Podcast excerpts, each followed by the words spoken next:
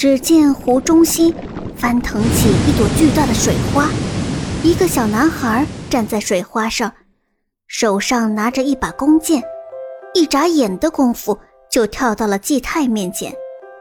小男孩把手上的弓箭递给了季太，季太接过来一看，这弓箭跟他见过的木弓箭不一样，是晶莹剔透的，像是寒冰做的一般，用手指弹一下。还能发出铮铮的响声。小男孩说：“我是水精灵，因为没有太阳，水里的生命都快窒息了。我和其他的精灵去了北极，用万年的寒冰铸成了这把弓箭，希望能帮到你杀死妖魔王。不过箭只有一支，你千万不能浪费，一定要一箭射穿妖魔王的心脏。”季太把寒冰弓箭背在背上，跟小男孩道过谢，朝东方疾驰而去了。得到这么多人的帮助，季太感到既开心又紧张。开心的是，他得到了这么多人的帮助，成功的把握又多了几分；紧张的是，大家对他这么高的期待，如果他失败了怎么办？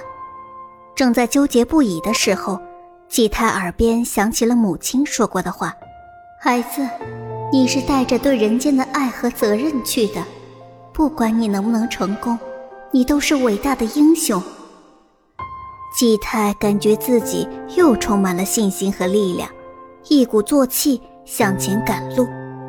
明亮的大星星越来越近，季太知道自己快到东海了。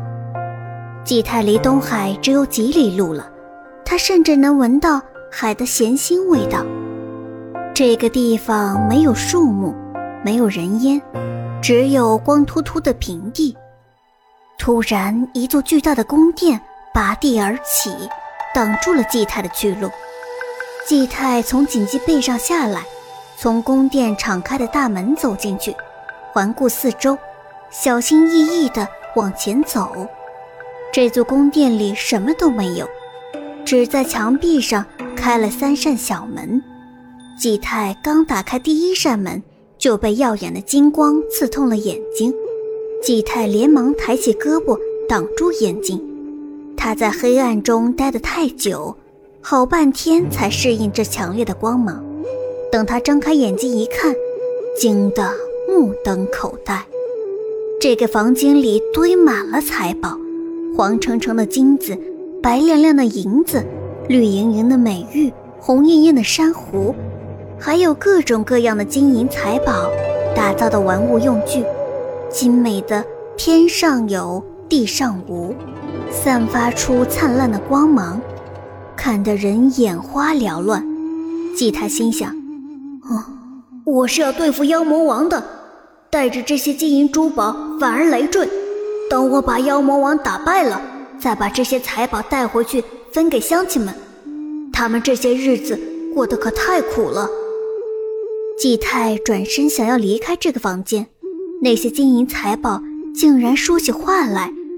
他们从桌上跳下来，围在季太的身边，叽叽喳喳的，让季太把他们带走，说道：“我们可是这世界上最宝贵的东西，只要你拥有了我们。”你想要什么就能买到什么，嘿，只要你把我们带走，你就会比所有的人都富有，你会过上世界上最开心的日子。嗯，对呀对呀，快带我们走吧，让我们发挥该有的价值。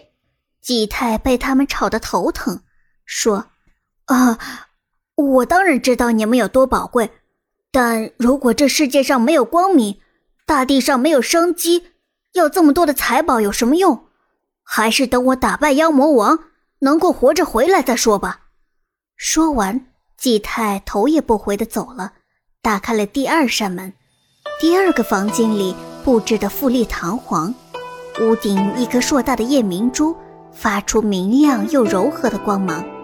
一个头戴冕冠、身穿龙袍的人，坐在黄金打造的龙椅上。一个美丽的女子坐在他的旁边。